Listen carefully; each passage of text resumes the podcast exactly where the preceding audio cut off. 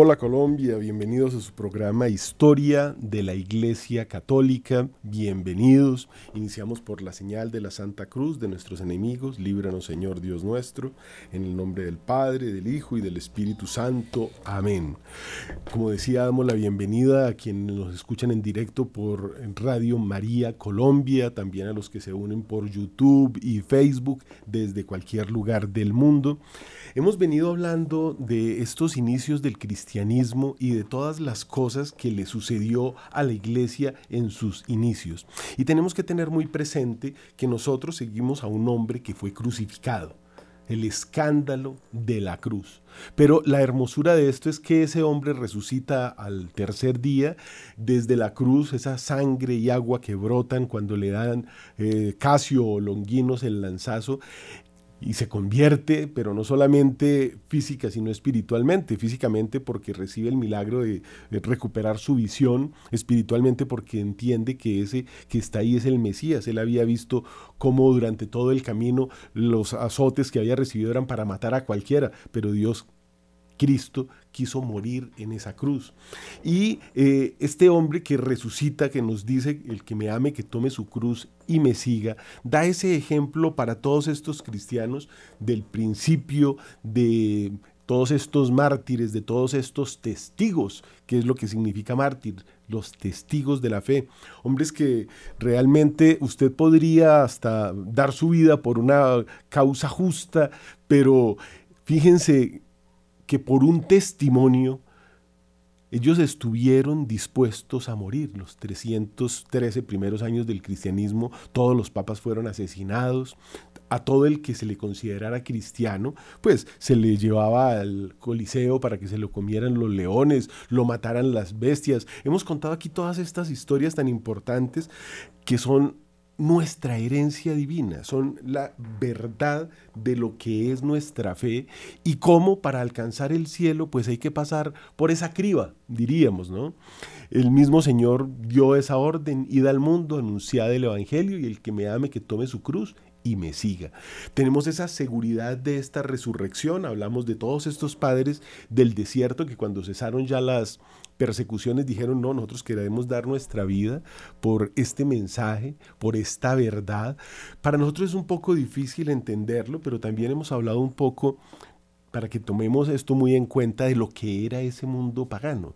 Pensemos en lo que era la esclavitud, aunque hoy, en este mismo instante, este año 2023, hay más esclavos vivos que todos los que ha habido a lo largo de la historia. Y son más de 300 millones de personas que están sometidas a la esclavitud. Y uno dice, pero ¿cómo va a ser posible? Solo en el sudeste de Asia faltaban más de 50 millones de mujeres por esa política de un solo hijo. Pues se dedicaron a comprarlas en los mercados de tratas de blancas que siguen existiendo y que surgieron, mire qué cosa interesante hablando del principio de la iglesia, de estos movimientos arrianos. Fueron los, ese arrio, ese, ese clérigo que mm, se torció, por decirlo en términos coloquiales, un hombre que tergiversó toda la doctrina, toda la verdad del cristianismo y llevó a un error que todavía subsiste. Está allá en el fondo de todas esas sectas herejes que conocemos en todos los garajes del mundo y que han buscado pues destruir la verdad de Cristo. Fue este señor Arrio el que eh, le llevó una fe falsa a todos estos pueblos eh, que se empezaron a convertir en su momento todos los bárbaros que después se tomarían eh, en Roma y que nos han pintado siempre como unos hombres eh, salvajes que vivían en el norte de Europa, todos estos nórdicos. Después vendría Nestorio, que sería el fundamento para el Islam, que fueron los grandes vendedores de esclavos y lo siguen siendo. Eso, eh, Mohamed, un camellero analfabeta, eh, a través de Baraka y a través de mm, todos estos personajes que lo rodeaban cuando se casa con esta señora muy mayor y empieza por todos estos desiertos a llevar un mensaje que era eh, un cristianismo retorcido con un libro pues mal, escrito, el Señor no sabía escribir, eh, él dictaba y todo lo que escribían pues se iba cumpliendo, entonces cuando dijo un hombre se puede casar con todas las mujeres que quiera, pues eso quedó consignado como palabra de Dios. Este señor se murió y pues no hizo ningún milagro ni dijo que era Dios, dijo que era un profeta y dictaba cosas y, y ahí está la Sura 39 que nos habla de eso de la persecución a los cristianos, porque ha sido siempre esa constante.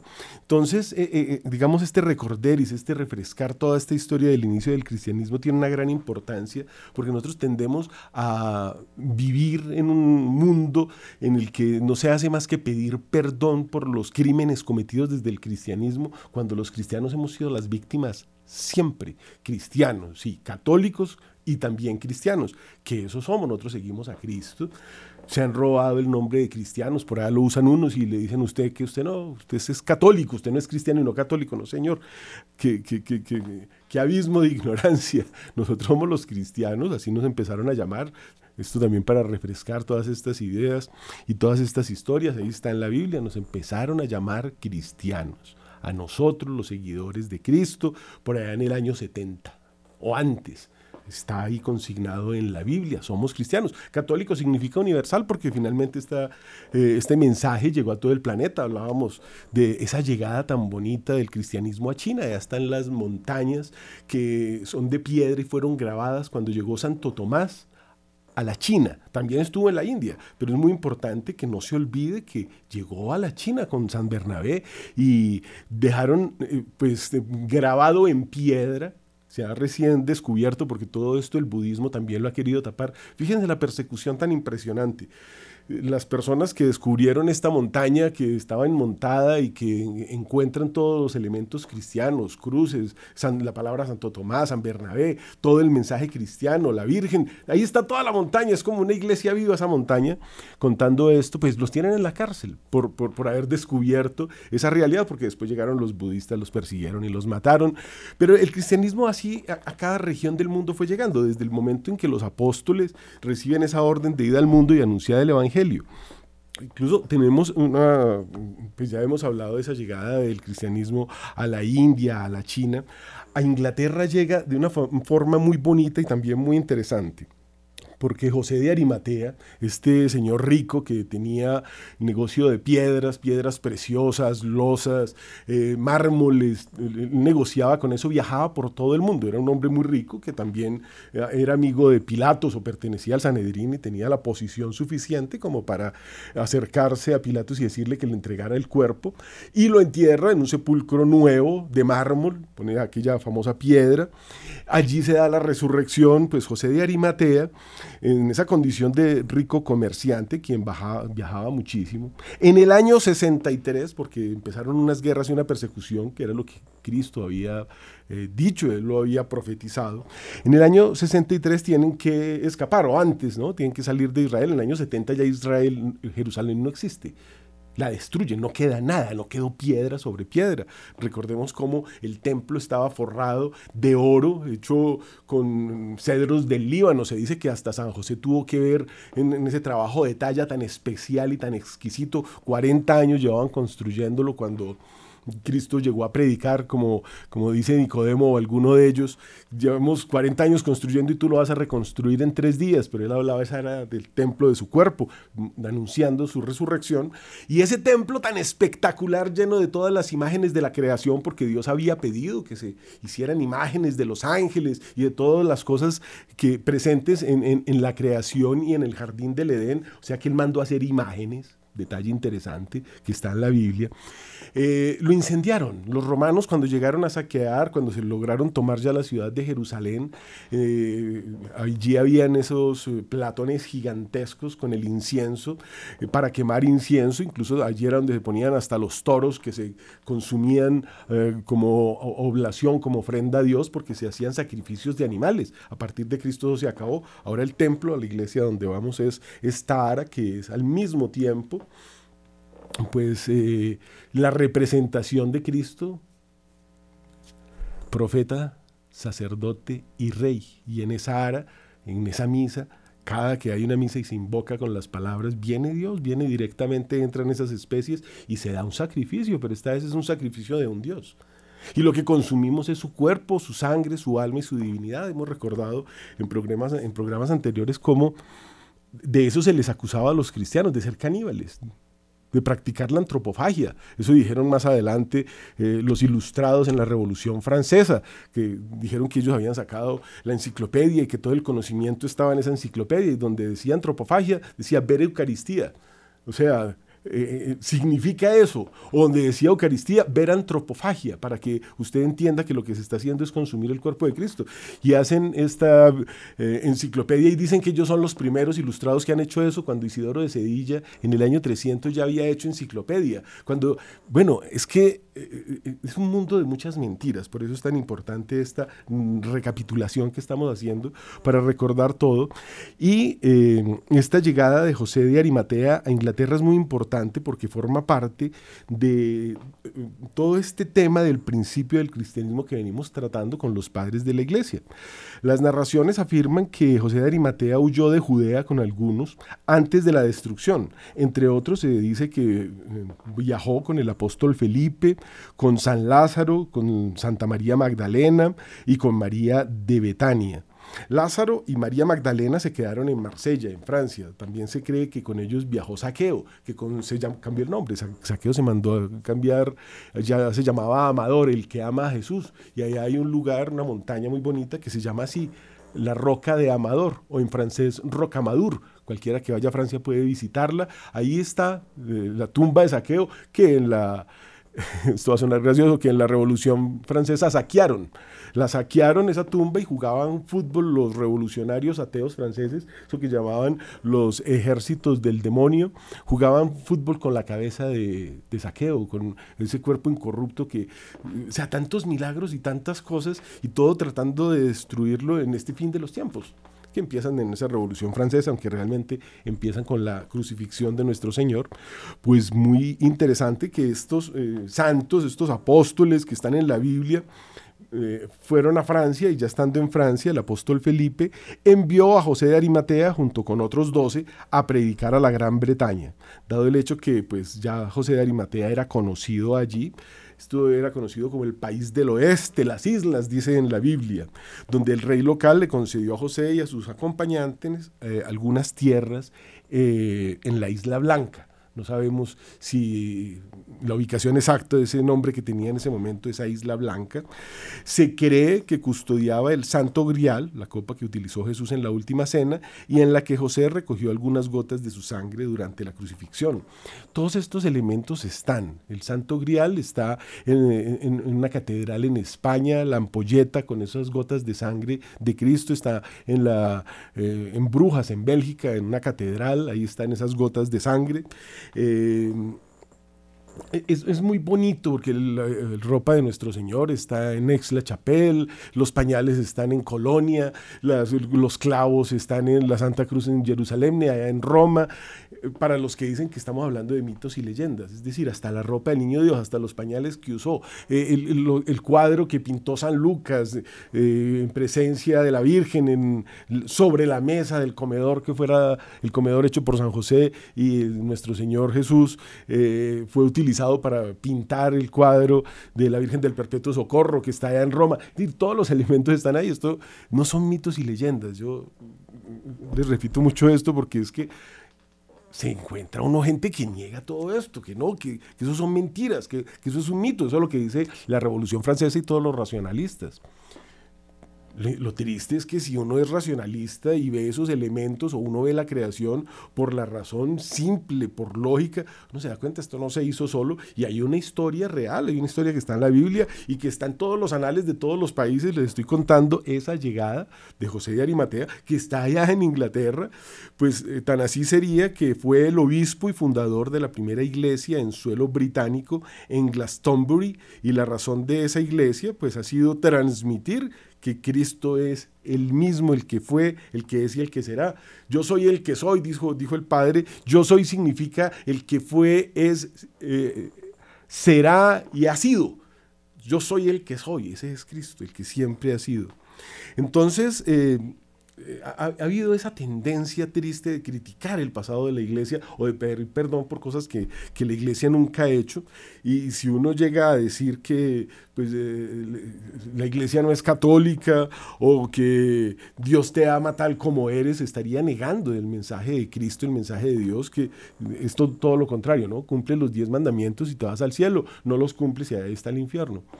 Esto es muy importante porque es que ese es el orden, el orden natural, eh, el orden divino y, todo tiene que obedecer a un orden.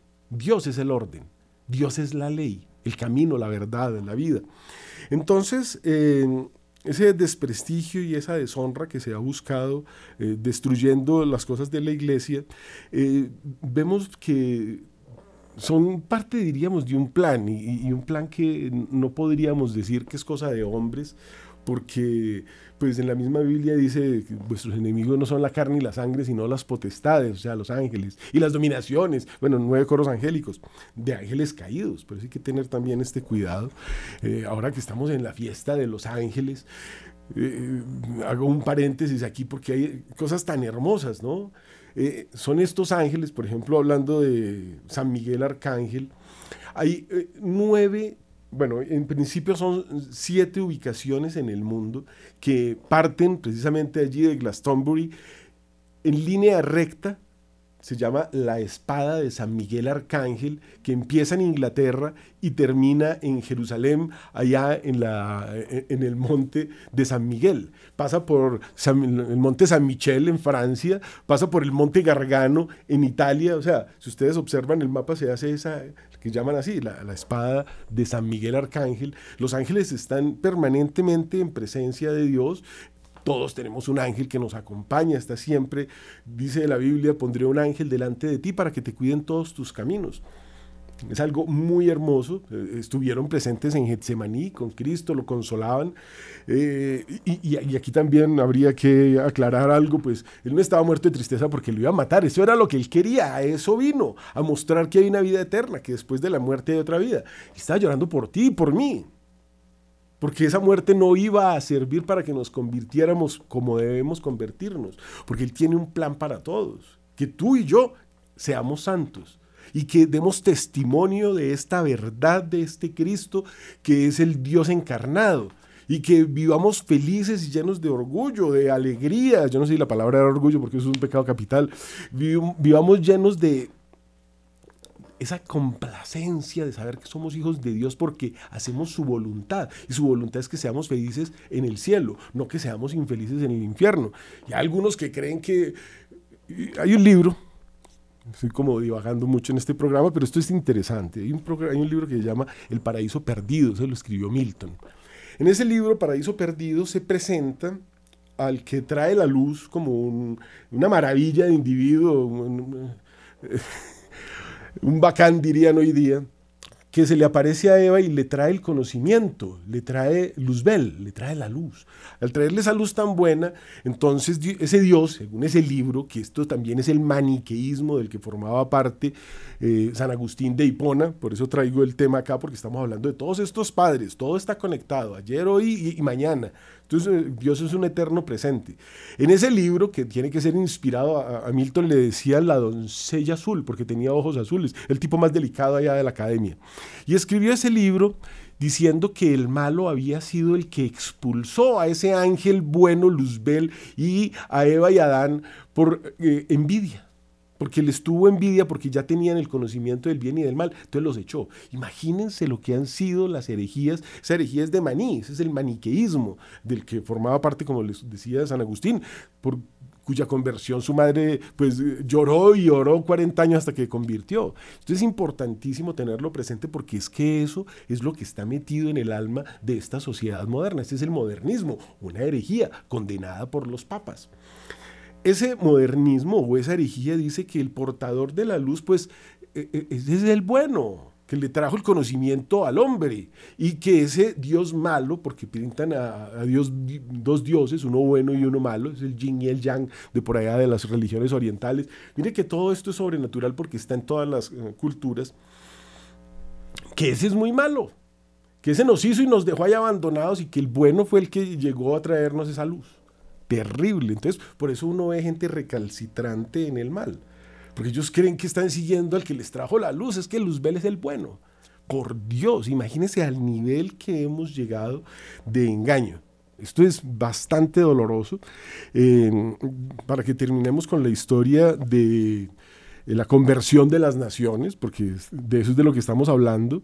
Inglaterra debió su conversión ya como, como, como país, no solamente que llegó pues José de Arimatea, fundó en Glastonbury la, primera catedral y, creó la semilla, así como la que creó en su momento San Pablo y San Pedro, que, que ambos estuvieron en España, o en Santo Tomás en la China y en la India, y en, bueno, en todas las naciones estuvieron presentes los apóstoles. Eh, un papa, que es uno de los cuatro padres de la iglesia, San Gregorio el Grande o Magno, envió a San Agustín de Canterbury, así se llama esa iglesia, San Agustín de Canterbury, eh, a Inglaterra a convertir a todos estos ingleses, una zona donde había muchísima brujería. Eh, la, fe también llegó a Alemania de la mano del Papa Gregorio II, que envió a San Bonifacio, que es muy interesante esa historia de esa llegada. Mire que es un papa, son los papas, es el poder vertical de, de, Dios, ¿sí? es la, jerarquía divina que necesita un papa para que eh, ordene, o, necesita un sacerdote para que, eh, digamos, a través de él Dios nos dé su perdón. Siempre hay una, una, una jerarquía que está presente en todas las cosas de la naturaleza. Los hijos le deben obediencia a los padres y en el cuarto mandamiento claramente dice, ¿no? Honrar padre y madre y honrar es hacer las cosas bien. Este San Bonifacio también venía de Inglaterra. Es muy importante y empiezo con esta conversión de las naciones del día de hoy, con esa llegada a Inglaterra de José de Arimatea, Inglaterra se empieza a convertir, suceden una cantidad de guerras y de cosas tremendas, pues allá eso también era imperio romano, tengamos eso muy presente. Y eh, por esa razón se podía viajar por esas carreteras romanas, porque eh, eh, eso fue algo maravilloso para el cristianismo, ¿sí? esa fue la forma de penetrar todo el planeta. Incluso hasta la China llegaba el imperio romano y ahí se han encontrado a la entrada, digamos, en la frontera de la ruta de la seda con China, eh, los bastiones donde los romanos tenían sus fronteras o sus marcas, de donde viene esa palabra marqués, que más adelante veremos en la Edad Media, que era los que marcaban, digamos, las fronteras de las naciones. Es, muy largo y es muy bonito. Entonces este San Bonifacio, que es enviado por el Papa eh, Gregorio II a Alemania, forma parte de una familia noble, podríamos decir que de alguna forma los que fueron evangelizados por San eh, José de Arimatea, eh, llegan a Alemania desde Inglaterra. Esto es muy curioso porque en Alemania, pues recordemos que allí eh, eran todos estos, eh, digamos, satánicos tan, tan, tan, fuertes que había. Eh, en Inglaterra, en el norte, estaban los celtas con su Halloween y en Alemania estaban todos estos vikingos, por decirlo de alguna forma, aunque son un poquito más al norte, pero todos son parte de esos pueblos, digamos, muy, muy, muy agresivos. Perdónenme, yo tomo un poquito. Con Thor, con todos esos demonios nórdicos, Thor que era un demonio con un, con un martillo que, mataba y destruía y producía ese rayo, y, qué interesante ver cómo eh, Luzbel también se representa con un rayo, ¿no? Eh, eso está en unos estudios que se han hecho sobre Harry Potter, esa cicatriz que tiene en la, en la frente con el rayo, siempre marcado por, por ese rayo, ¿no? Como el rayo que cayó ese día en el Vaticano. Eso, todo tiene que ver, toda esa mitología tiene que ver con, lo, con, con los días de hoy, ¿no? Recordemos que se habían dado una cantidad de mentiras alrededor del cristianismo. Ya hemos hablado aquí de Hipatia, que eh, la tenían pues como la directora de la biblioteca de Alejandría, todo eso eran mentiras y se dice que eh, los cristianos la mataron a ella, mentiras, fueron los mismos paganos los que incendiaron la biblioteca. Todo eso lo hemos hablado y lo hemos tenido muy presente y por eso quiero como reunir todo eso antes de, seguir con esta entrada de, digamos, la fe a las diferentes naciones. Y ese desarrollo que hacemos con la entrada a las naciones, por ejemplo, hoy estamos con Inglaterra, es muy interesante porque allá había una señora que se llamaba Búdica, era una, una, reina que muere, se supone que en el año 61. Fíjense que es prácticamente contemporáneo con el momento en que llega eh, José de Arimatea. Era una reina celta de la tribu de los Icenos en la Anglia Oriental, en Gran Bretaña. Y esa señora lideró una revuelta contra Roma, pero tremenda, los ahogó en sangre, podríamos decir. El rey Iceno Parasatagus, aliado de Roma, dividió su patrimonio entre sus hijas y el emperador Nerón. Ya que todo está fríamente eh, conectado con la historia. Entonces, él, él, para, digamos, tener ese favor romano, dividió su imperio y su herencia entre Nerón y sus hijas, pues en esa época los reyes eran generalmente hombres y cuando se murió Prasatagus, entonces Nerón ocupó todo ese territorio, los asimiló a Roma. Tácito, en su libro de los Anales, relata que fue como si Roma hubiese recibido todo el país como regalo, o sea, así lo entendió Nerón, imagina quién le va a dar la mitad de su reino.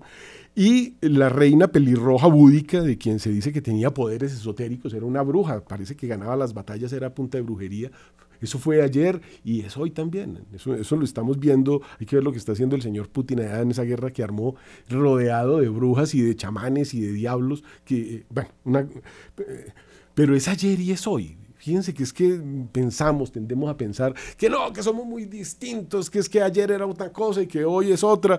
Y bueno, cuando uno mira el teorema del Pitágoras, escrito eh, hace dos mil y pico de años, y empieza a estudiar eh, la a Gilgamesh o empieza a estudiar todos estos sumerios y todas estas cosas antiguas, dos mil años antes de Pitágoras ya el teorema de Pitágoras había sido resuelto por ¿Cómo así? Sí, señor, así. Lo que pasa es que nosotros no vamos en evolución, vamos en involución. Adán, creado perfecto y eh, que vivía mil años, así como Matusalén, eh, tenían la ciencia infusa, estaban en el paraíso, eran eh, hechos por Dios.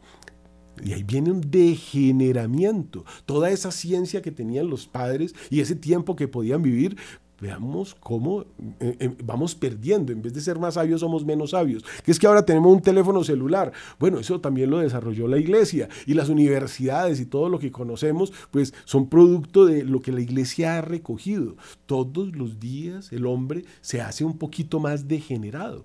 Y esto puede sonar muy escandaloso y muy exagerado, pero para el ejemplo, el teorema de Pitágoras, que creemos que lo hizo Pitágoras hace dos mil años, pero hace dos mil años tenía ya dos mil años de antigüedad. Y así una cantidad de cosas que podemos ver en eh, todas estas tablas y todo esto que está apareciendo, porque la arqueología ha tenido esa gran ventaja.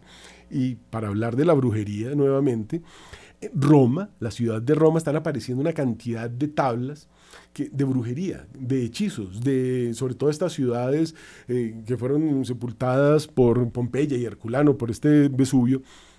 Ahí están enterraban una tabla por donde pasaba uno al cual querían hacerle algo o dominar su voluntad. Ese es el paganismo. En esas tablas escribían esas eh, maldiciones y las enterraban por donde pasaba la gente y la gente vivía en ese paganismo que era una barbaridad.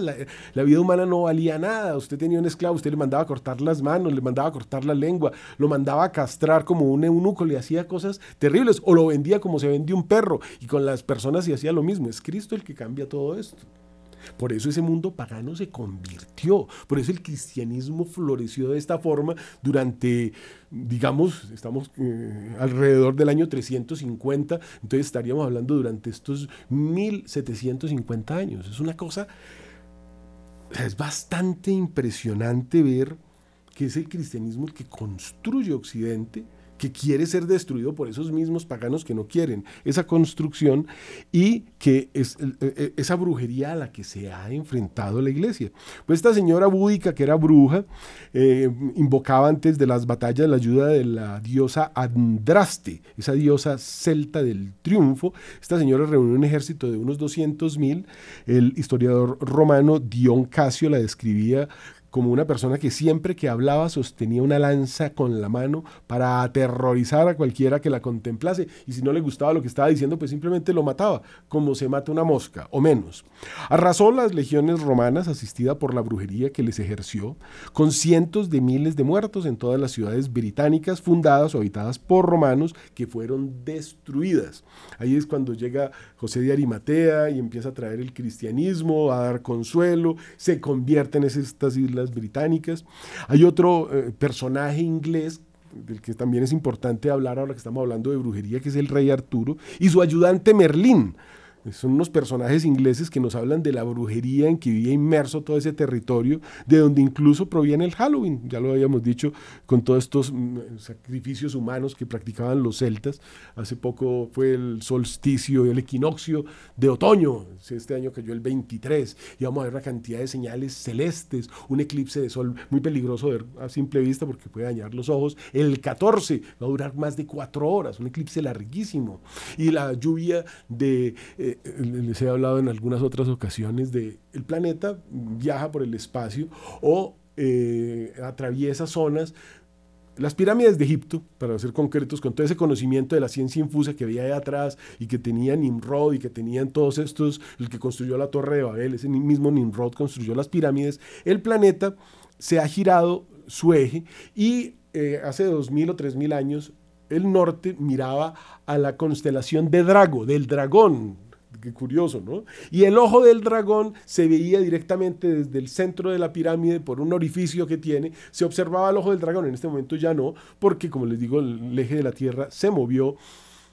Y en este momento estamos atravesando las dracónidas, porque esa constelación del dragón que vamos pasando eh, eh, digamos que tiene una serie de meteoritos que caen al planeta, como caen, oh, ¿cómo has caído, lucero de la mañana? Pues vamos a atravesar las dracónidas, este mes vamos a ver lluvias de meteoritos, también vamos a pasar las oriónidas, otra lluvia de meteoritos con, en la constelación de Orión, que es esa que vemos el cinturón de Oriente son esas tres estrellitas que llamamos los tres reyes magos, una cantidad de eventos celestes, después va a haber un eclipse de luna, muchos, muchos signos celestes, para no hablar de esas superlunas que han habido, que va a haber una, el mismo día de hoy una superluna azul, eh, y, esas lunas rojas, tantos elementos celestes, y, el Señor mismo dice en la Biblia, ¿no? Cuando ustedes ven que se levanta una nube, ustedes saben que va a llover, ¿y por qué no ven las señales del Hijo del Hombre?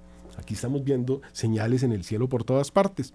Pero terminemos con ese San Gregorio Magno, romano de alta Alcurnia, de Alcurnia, a quien Justino el Joven hiciera pretor y que envía precisamente a eh, evangelizar esta Inglaterra.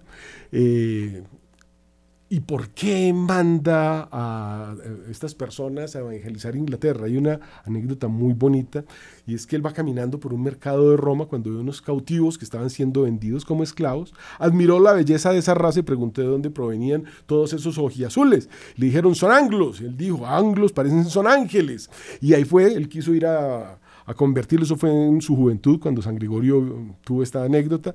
Él quiso ir, el Papa no lo dejó porque él era un gran ayudante del Papa, pero después envió a, eh, San Gregorio de Canterbury para que eh, evangelizara Inglaterra y más adelante se da esta conversión también desde Inglaterra, estamos hablando desde Bonifacio, que envía a... Eh, enviado por un papa a Alemania, de esta familia noble, una familia cuyo rey, cuya reina, cuyos hermanos, todos eran pues nobles, pero todos fueron santos. Incluso de ahí viene Santa Walpurga, que asistió a San Bonifacio en Alemania en la conversión de estos señores. Y eh, digamos que eh, es muy bonito porque fueron países de donde después de aceptar el cristianismo, sale el cristianismo a evangelizar otras regiones, después pues sucede lo de Enrique VIII y todas esas persecuciones, se toman Francia, la historia de Juana de, de Arco, que los mismos ingleses le dan plata a, un obispo para que la queme viva, la queman como bruja, todo eso sale de Inglaterra, mire que el bien y el mal, salen cosas buenas y salen cosas terribles, Santa Juana de Arco para seguir hablando de los arcángeles, allá en, la pira, donde la queman viva, dice, pero los ángeles me hablaban y hablaba con San Miguel Arcángel, que la guió en esta forma de liberar a Francia, la hija predilecta de la iglesia, de esos anglos que se habían tomado, pues todo ese norte de Francia, y que están por, por acabar, digamos, e, esa fe. Y, y, hay una cosa profética, porque si, si hubieran tomado Francia, Francia, pues a pesar de que ya en este instante no es católica, fue la hija predilecta de la iglesia, fue muy católica antes de la Revolución Francesa, llevó la fe a muchos pueblos, mientras que los ingleses cayeron en la herejía con Enrique VIII, recordemos que mató una cantidad de mujeres para que cerremos este ciclo de Inglaterra, de la llegada del cristianismo, del envío de San Bonifacio, después se convierten se convierten entre comillas, se hacen herejes con Enrique VIII, Cromwell funda la secta que se dedicó a perseguir a todo el que tuviera cualquier viso de cristianismo católico romano, como lo llaman, el 5 de noviembre, tienen la quema del el Papa y de todos los cristianos, mataron más de 4.000 sacerdotes, eso fue una persecución, pero terrible lo que sucedió en Inglaterra, el mismo Enrique VIII se declara Papa a sí mismo y declara Papa a todos sus eh, descendientes. La que se murió esa señora era la papisa, ella era la que ponía obispos y obispas, porque allá pues tienen un clero muy moderno, ellos tienen transexuales y todas estas cosas, muy moderno. Y eh, incluso se estaban convirtiendo muchos. Benedicto XVI como papa recibió a muchos de esos eh, anglicanos, que así se llamaron, es decir, no es la religión de Dios, sino de los anglos, para que vean de dónde viene la palabra, parecen ángeles, dijo San Gregorio, y mandó a que los evangelizaran y fue el pueblo donde salió San Bonifacio y Santa Walpurga. Lo de Santa Walpurga es impresionante, la noche de Walpurgis es la noche en que Walpurga mandaba a todas las eh, mujeres a que rezaran, se fueran a la capilla a rezar de rodillas para que no se hicieran estos equinoccios o solsticios la noche de Walpurgis es la noche en que se suicida Hitler, por ejemplo, porque se cree que vienen los diablos y les llevan el alma para que reencarne como diablo, unas cosas, pero, pero bien miedosas. Y Santa Walpurgis pues ayuda a San Bonifacio a, a, evangelizar esa Alemania que también fue muy católica hasta Lutero. Mire que todo va teniendo ese, e, ese fin, que ahorita nos quieren traer hay que tener mucho cuidado con todos estos sínodos modernos, con las pachamamas y esas cosas que están sucediendo. Eh, ahorita es un culto a la naturaleza, ¿no? San Francisco de Asís, fiesta el 4 de octubre, cuando empieza toda esta cosa que se viene. Eh, pues digamos, manejado de una forma irregular, eh, hermano Sol, hermana Luna, hermano Lobo, pues San Francisco de Asís estuvo en las cruzadas y se enfrentó con los musulmanes y convirtió a un descendiente de Saladino que dijo, si todos los cristianos fueran como Francisco, yo me convertiría y me haría cristiano. Él se había convertido, pero si él decía abiertamente que se había convertido, lo mataban, le aplicaban la charia, la pena de muerte. Al que se convierte de esas religiones, eso empezaron a hacer desde, desde Roma. Y por eso es tan, tan amplio, digamos, este espectro que estamos mirando del inicio del cristianismo en, en todos los pueblos. Esto es importante ver cómo eh, es el cristianismo el que llega, convierte, la gente hace su elección. Lo mismo pasó en América, ¿no? Llega Hernán Cortés, llegan los sacerdotes, eh, la Malinche le dice, mire, nos están usando como ganado, lidérenos, ayúdenos, porque el, año que se descubrió América, ese año habían matado 45 mil personas en Tenochtitlán. Le sacaban el corazón y se lo comían palpitando. Y ahí estaba la serpiente emplumada, el mismo dragón de las dracónidas, ¿se acuerda? El mismo dragón de los chinos. Es una cosa muy curiosa, muy curiosa. Esa pirámide de Tenochtitlán y otras pirámides en los equinoccios, como les decía, el 23, y ustedes pueden buscar los videos que son muy interesantes. A medida que el sol va bajando, entonces se proyecta la sombra de las pirámides que son escalonadas sobre la escalera principal de esas pirámides, en cuya base está una cabeza de una serpiente gigantesca. Entonces, cuando el sol va bajando, se va viendo como que esa serpiente se va deslizando, bajando por la escalera. O sea, unas cosas, imagínense, habían, sabían de astronomía para hacer eso. O sea, eso se da solamente en los solsticios y equinoccios. Acabamos de tener el, equinoccio de otoño el 23 de septiembre y usted puede buscar los videos, ahí está. Y en Stonehenge. Y a esos lugares están yendo, pero millones de personas a hacer cultos paganos que antes se hacían con sacrificios humanos. Entonces la Malinche le dice a Hernán Cortés, ayúdenos, lidérenos. Se convirtieron nueve millones de caníbales con la presencia de la Virgen de Guadalupe. Eso es lo que ha venido a ser Dios, ¿no? A traernos la verdad a todos los pueblos. Y cuando los pueblos viven en el paganismo, sabiendo lo que es la esclavitud y viviendo en medio de esa asquerosidad que es eh, no tener leyes, lo que es la anarquía, entonces inmediatamente se aglutinan alrededor de esa cruz, se convierten. Eso pasó en Jerusalén cuando mataron a Cristo, eso pasó en Egipto, en, Alejandría, con toda esta escuela de Alejandría que ya hemos visto, eso mismo sucedió en Roma, en Roma cuando llegó el mensaje, pero cuando vieron el sacrificio de...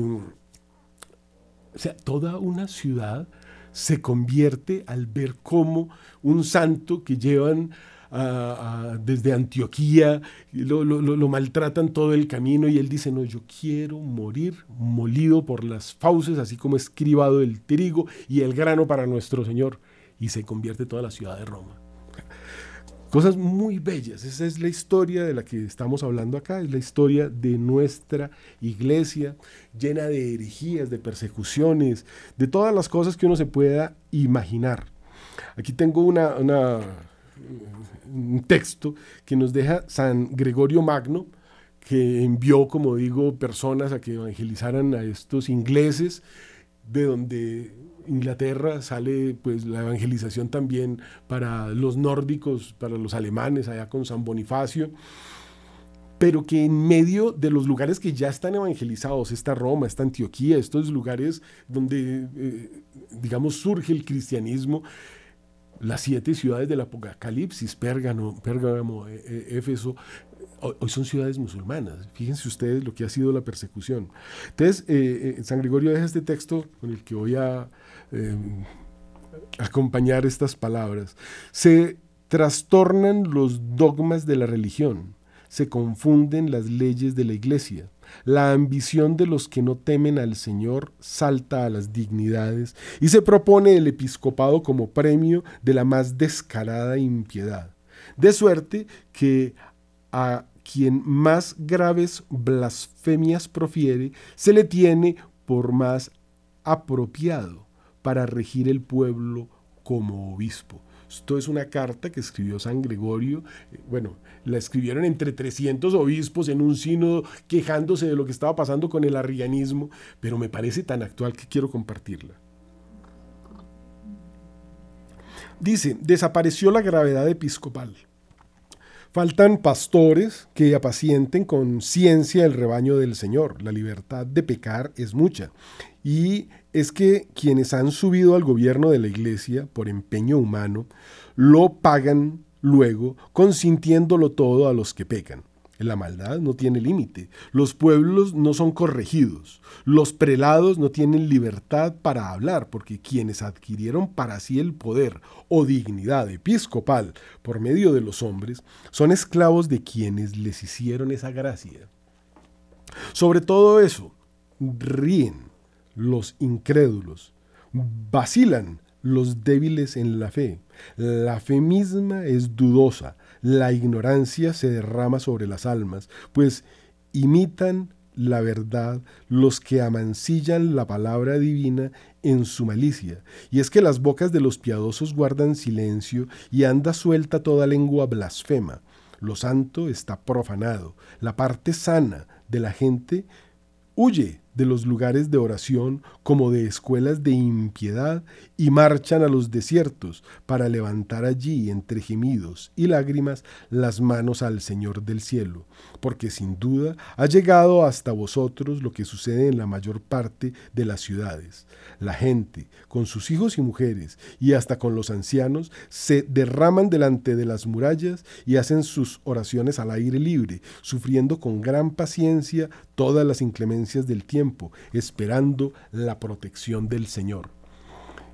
Me parece impresionante. No se podía ya rezar en las iglesias porque los arrianos se las habían tomado. Sin embargo, seguía mandando y pudo mandar a Inglaterra un santo de Canterbury para que los convirtiera. Pero en medio de eso la ciudad estaba arrasada, los espíritus perseguidos. A los que cuestionaban a Satanás, se ha hablado aquí de San Atanasio, eh, los llamaban unos extremistas porque eran como pepinillos en vinagre, les dicen hoy, y dice, por suaves y tratables que fuesen en otras cosas, había un punto en que no sufrían ser acomodaticios y fáciles a saber, cuando por causa del silencio o del descanso, la causa de Dios era traicionada. Entonces de golpe se tornaban belicosos, ardientes y encarnizados en los combates, porque su celo era una llama y se exponían con más facilidad a hacer lo que no era conveniente que a dejar de obrar donde el deber así lo exigía. No eran ardientes sino para perseguir a los católicos. La historia es muy dura, pero es muy interesante porque esto que estamos viendo ya pasó. Esto sucedió y me permito recordar que eh, tribulación significa persecución. Aquí eh, ya hemos hablado un poco de San Hilario, que asistió a ese concilio de Galia, eh, también fue muy perseguido por haber cuidado la iglesia y también pues ya hablamos de esto que es tan importante, que esos bárbaros eran arrianos. Había un personaje que se llamaba Wolfka o Wolfin. Eh, fue greicizado, o sea, para los griegos lo llamaban Ulfilas. Este Ulfilas eh, venía de Capadocia y tenía un, digamos, eh, el, don de la palabra, era un hombre muy inteligente y culto, y se dedicó y se abocó y puso todo su esfuerzo para convertir a estos germanos. Pero fíjense que son dos conversiones, ¿no? La que llega por el norte con San Bonifacio y la que llega por el sur con este Wulfilas, que convirtió a todos estos bárbaros en arrianos, que serían los que finalmente destruyeron invadieron entre en el siglo V, en el 410, en el 459 creo, y en el 472, tres veces, invadieron Roma, la destruyeron, la volvieron pedazos. Sin embargo, traían la orden, todos estos bárbaros, de no destruir las iglesias, porque ellos lo que querían era imponer el arrianismo de una forma como acaba de expresarla eh, San Gregorio Magno, belicoso, ardiente y encarnizados en los combates porque su celo era una llama, tenían un gran celo por su arrianismo. Estaban inspirados en Satanás, una cosa tremenda. Entonces, por eso sobrevivieron, por ejemplo, el Panteón. Ahí está el Panteón en Roma, esa cúpula gigantesca con un hueco de arriba, porque ahí tenían eh, a todos los dioses, ahí se, se, hacían pues los cultos paganos, pero los arrianos tenían orden, no toquen, no destruyan. Los bárbaros, esos alemanes del sur, los que se tomaron y después se hicieron emperadores. Porque también hay un tema que no es muy conocido y es que cae el imperio romano, 479, una cosa así. Cae el imperio romano, ya el último emperador, digamos, desaparece, pero ellos siguen gobernando. Es, muchas personas dicen que se vivía mejor después de la caída del imperio de los Césares o de los emperadores, se vivía mejor después de la caída que durante, porque los impuestos, un fenómeno que se da hoy en día y es lo mismo y esto es muy impresionante, es otro tema, pero lo junto acá ya para terminar.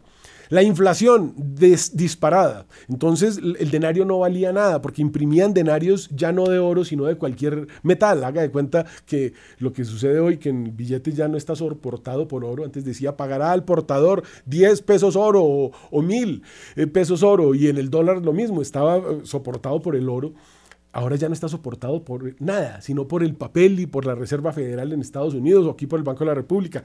Nada lo soporta. Entonces, viene una inflación terrible, los impuestos para mantener un ejército que ya no es ni siquiera de propio son gigantescos. Cuando ya cae Roma, los arrianos, el impuesto que ponían no era sino el 30%, mientras que era del 55% antes. Entonces Roma sigue, pues ha muerto mucha gente, mucha gente se ha ido a fincas, se ha ido a refugiar a pueblitos para repeler a todos estos bárbaros, que lo que buscaban era una conversión. Esto es una cosa muy interesante. Ellos querían era convertir al arrianismo a los católicos. Por eso perseguían a los sacerdotes y al clero y a las monjas y etcétera, pero dejaban los lugares de culto porque ellos eh, eh, codiciaban esos sitios para hacer ahí su culto arriano, que también tienen a Cristo, que esto es algo muy interesante. Ellos son cristianos arrianos o cristianos, cristianos nestorianos más adelante. Bueno, hemos hablado de todas estas herejías, pero lo que ellos querían era imponer su herejía. Y ahí Cristo no es verdadero Dios y verdadero hombre. Ahí Cristo es un profeta menor. Y, y su mamá la Virgen no es la madre de Dios, sino que es una señora que tuvo un poco de hijos. Y los santos no, eso no existe. Si entienden, eso, eso después se impuso. Eso fue, estamos hablando del año 470 eh, y pico. Bueno, desde el año 400 empiezan todas esas invasiones de eh, Teodorico y etcétera, o cuando Alarico finalmente se toma en el 410 eh, Roma, pero eso después se hizo, mil años después, ya en el 1513, ya sabemos en el 17 lo que pasa ya en la Catedral de Wittenberg, el Día de Todos los Santos, curiosamente, la fiesta del 31 de octubre, mire toda la oscuridad, esa fiesta protestante eh, es esto mismo, es ese mismo arrianismo. Cosa interesante, curiosa. Entonces, eh, estamos ya en la caída de este imperio. Eh, que aparentemente desaparece, pero que como en el fondo su sustrato era un cristianismo hereje, empieza esa, esa guerra, digamos, entre cuál es la verdad y finalmente todos estos vándalos y todos estos eh, que se habían tomado el imperio también caen. Entonces ahí el cristianismo, digamos, eh, surge el verdadero cristianismo. Eh, lo dejan surgir y todos estos padres y todos estos eh, apologistas, digamos que empiezan a enseñar la verdadera, la sana doctrina, que es en la que, la que vivimos hoy. Eh, el tema es muy largo, tenemos tanto de qué hablar que eh, es muy interesante, ¿no? Tenemos que hablar más adelante de los benedictinos, que son fundados eh, por San Benito, que ya no es de los cuatro padres principales, sino que le da un nuevo aire a la iglesia. San Benito, viviendo en esa Roma decadente, dice, aquí no nos podemos quedar, vámonos a un sitio más tranquilo, hora y la hora, empieza a traducir la Biblia, que es una cosa tan hermosa y que aquí hay que hacerle también honor a la verdad porque este Ulfilas del que les hablé más temprano, tradujo la Biblia también, pero a estos idiomas nórdicos, es considerado el creador de la antigua lengua germánica y dichas traducciones gozaron en su momento del reconocimiento de San Jerónimo y de San Juan Crisóstomo. Esto es muy interesante porque esos que dicen que tradujeron, que tradujeron la Biblia en 1500 son los mismos que trataron de traducirla por allá en el año 300, pero el que lo hizo realmente fue San Jerónimo y él aceptaba que esos documentos algo tenían, pero también cambiaban las cosas. El credo que escribió ese Ulfilas respondía a la doctrina de Rimini, es decir, eh, puro arrianismo. El tiempo se nos agotó, que Dios los bendiga, hay que acabar de destapar una cantidad de cosas que son muy importantes que conozcamos para que podamos defender nuestra fe católica. Recuerden que el domingo hay que comulgar después de confesarse, que Dios los bendiga, Santa Semana.